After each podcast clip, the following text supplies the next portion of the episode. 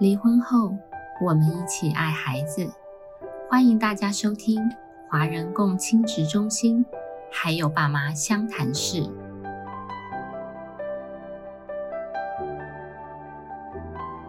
我是今天的主持人黄心理师。今天很高兴的邀请在跟离异父母工作经验很丰富的老朋友凯丽老师来上今天的这个节目。那我们今天的主题呢，是谈论有关子女会面常常会遇到的一些问题。那我们先请凯丽老师跟我们打一声招呼。啊、大家好，我是凯丽，我今天还是来宾的身份来跟大家分享。好，那我们今天为什么这呃设计这个主题呢？其实我们发现在呃离异的父母呃如果未成年子女的话，他们在呃处理子女会面上面，有时候会因为过去的一些情绪没有处理好，会把这个战场延伸到子女会面，或者是子女会面，其实实际上就会遇到一些挑战。然后又让呃彼此爸爸妈妈的关系更加的冲突，所以子女会面并不是一件容易的事情。所以我们就是请凯丽老师来，在这么多年的实务经验分享之后，累积了一本智慧手册，叫《子女会面 Q&A：十五个离异父母必知的问与答手册》。好，我们今天主要来介绍这本手册里面会谈到的几个问题。第一个问题就是说，哎，这个。会面的交接地点在哪里比较好？这十五个问题是我们在工作经验里面，我们跟我们的团队就是整理出来的十五个常被问的问题。嗯，好，所以像第一个是说交接地点在哪里好？那为什么会出现这个问题呢？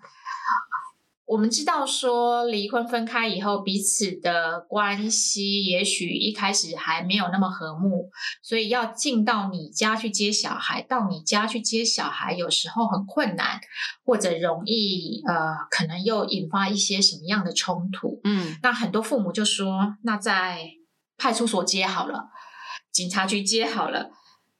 那大家可以站在孩子的立场想，如果我要呃见我的爸爸妈妈，那是在派出所门口，那这是什么氛围？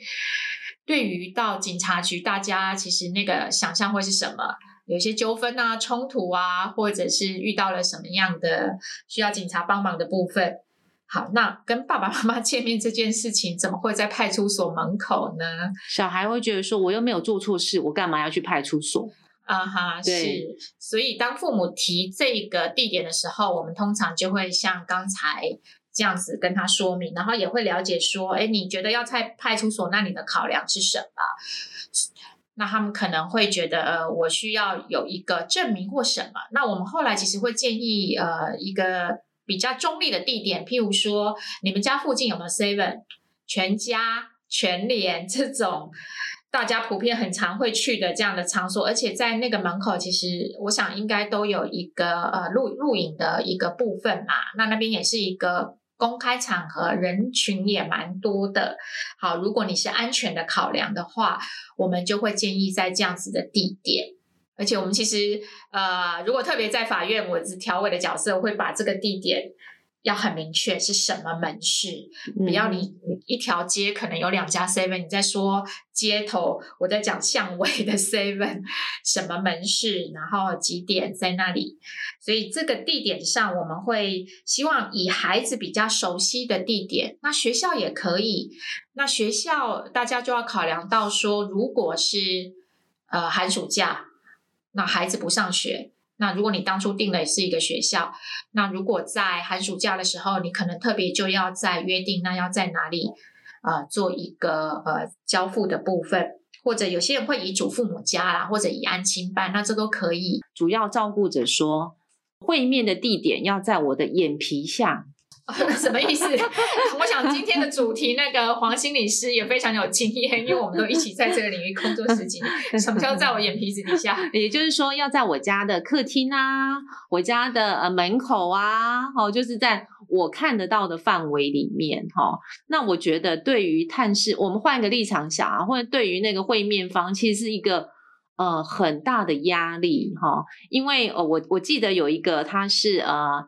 呃原住民的呃会面方，他就说，呃，因为我们其实我们部落很小，然后呃发每一家发生的事情，大概整个部落都知道。他说，你叫我进去部落就已经是一个压力的事情了，哦，我可能被指指点点，然后你还要叫我待在你家的客厅半个小时或几个小时，真是简直是要我的命这样子哈。所以我觉得，呃，那个呃主要照顾者的。呃，考量当然就是不是考量到小孩子的啊呃，就是刚刚讲的说安全啊、便利性或是轻松自在。我想另外一方也要考量到会面方哦，不要造成会面方在会面上面的一个压力跟困扰哈。这是我遇过的一个还蛮特别的一个个案，这样子。我想说，我们今天这一集应该会录不完，就是说从你的例子、我的例子，我们都可以联想到我你提到的，就是说，哎，在我们东部的一个。部落的那个文化，我也想到有一个，也是他会觉得说，哎，我从外县市来，那我进到这部落，那都是你的人，嗯，哦，万一你集结了什么人要殴打我，那我其实怎么办？这样好，所以他们停留在他们过去的冲突跟担忧，所以我们最后的交付地点是说，呃，部落山下的一个加油站，就是说离开部落啦。本来一方是说，哎，那你就到我家门口。那就像黄心理师说的，对于会面方要接孩子，他会有他自己很多的想象、担心，或者基于过去的冲突而造成的一个不安。那我觉得这些都是需要我们细细的跟两方父母做一个讨论跟约定，那兼顾三方的一个利益来定这个地点了。那还有一个部分就是说，也要考量到天气的问题哦，你总不能约在公园。哦，那公园万一下雨怎么办？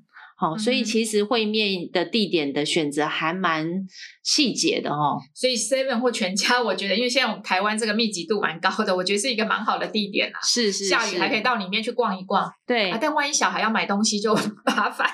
那我知道了，像呃，我们花莲的部分有一些社服馆、亲子馆，或者是呃呃麦当劳。都是一个呃符合安全跟公开的会面场所，交接地点是不是安排在那边？可能就是要考量的呃上下班的问题，有没有工作人员在场？那我就觉得说，交接地点还有会面的地点都是需要量身定做的，因为每个呃家里的都是背景啊，或是场所都不太一样这样子。那第二个问题也是很容易遇到，就是说。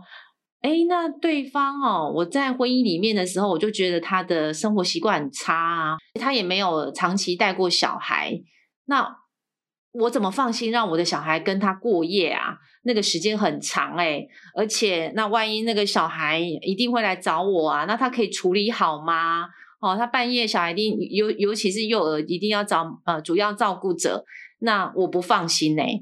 那我觉得我不能让他在他呃对方呃就会面方家过夜，这是我们很常见会听到照顾方的陈述。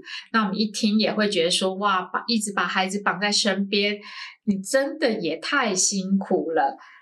呃，就像我们那天其实一个妈妈说，我我我支持会面啊，顾孩子很累啊，我这几年顾得很累啊，他要接走当然好啊，一个月他接走两个周末，我可以休息做我自己的事。这就是聪明的妈妈，聪明的照顾者。我我我常开玩笑说，有时候我们都觉得上班比顾小孩轻松。嗯，好，所以我觉得呃，先理清你自己的担心是什么。那我们这个是需要两方一起讨论的。还有，就孩子的年纪跟过去的一个照顾史啊，相处的状况，还有他们是不是已经中断很久没有。相处跟会面，那我们一下子就是说，特别如果孩子年纪比较小，就要这样子的转换跟过夜，我们就会先跟爸爸妈妈讨论。那这个都是基于孩子，我们把孩子拿来做一个核心的考量，怎么让孩子比较舒适的去做这个过渡跟转换。所以，诶，我那一天其实有一对爸妈，他们就同意先试四个礼拜六就好了，十点到晚上的七点送回。然后下一个月再试那个两周一次的过夜，那这是他们父母可以站在孩子的立场，而不会说会面方会觉得说你就是故意的嘛？为什么我就不行？他很快会跳到说对错你在挑剔我，那可能就是婚姻中过去的一些议题或个人的议题被挑起了，没有办法专注在孩子现在的发展阶段跟需求来看过不过夜这件事情。所以，同样的，这个都是需要细细的跟他们父母讨论，大家一起怎么做。来帮助这个孩子有一个呃比较好的这样子的衔接啊转换，那特别是说那过夜，我们也会请照顾方提供一下孩子在呃睡前有什么仪式或者什么习惯，他有没有一些他特别需要的东西？那如果要过夜的时候，呃，要请他能够呃帮忙带过去。那像呃，我记得有妈妈就会说，哦，他很怕黑。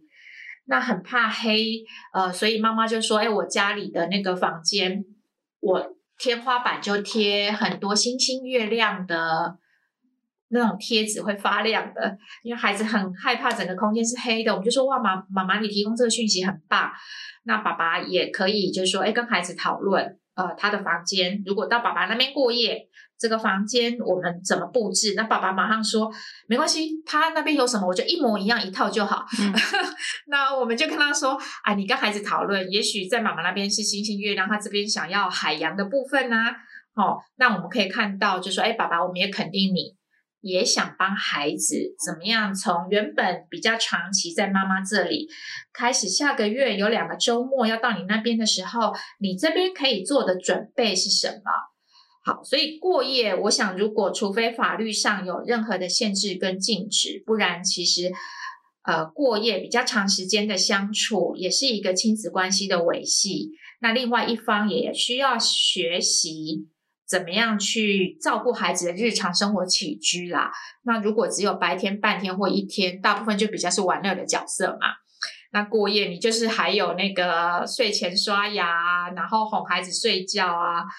这些需要投入的部分，也可以让另外一方父母练习练习这个部分。那多跟孩子有一个相处。幼儿比较小的时候呢，其实会遇到一个问题，就是说，嗯，晚上的时候可能会找主要照顾者，哦，然后这时候呢，我我遇到一个经验，就是说，那呃，这时候的呃会面方要怎么样的去？处理这个情况也是一个蛮挑战的事情啊。对，这个也可以先讨论。那也可以请主要照顾者提供一下这个。哎，那你会怎么做？或者是说，哎，那你要不要给对方一些建议嘛？因为大部分时间是你在照顾孩子，你最清楚跟最了解。嗯，提供一些建议给他。我们常会遇到，就是说，因为关系不好，就说那是他自己要努力的部分啊。他自己要想办法啊，我干嘛教他？好，那也许我们就拉开个别谈，说其实我们是为了孩子，你现在不是在为了他，嗯啊，因为要离婚了，情绪不好，他觉得说，呃，我没有想要为为你在做些什么。但如果我们把核心回到说，我是为了孩子，帮助孩子比较能够舒适的一个转换，好，所以你多提供一些讯息，帮你让孩子在这个转换过程。很辛苦，那孩子代价是孩子在承受啊。嗯，好，所以其实那个所谓转念很重要，就是说我不是我我配合对方，我不是为了对方做，而是我考量到孩子的需求。所以我们刚才讲到说，哎，如果晚上的时候，呃，遇到小孩哭闹，然后不睡觉的时候，可以跟主要照顾者请教一下，可以怎么样呃处理。或者是主要照顾者可以先告诉会面方，我相信都是让小孩子可以能够比较放心的在呃会面方过夜啊，这是一个很好的方法。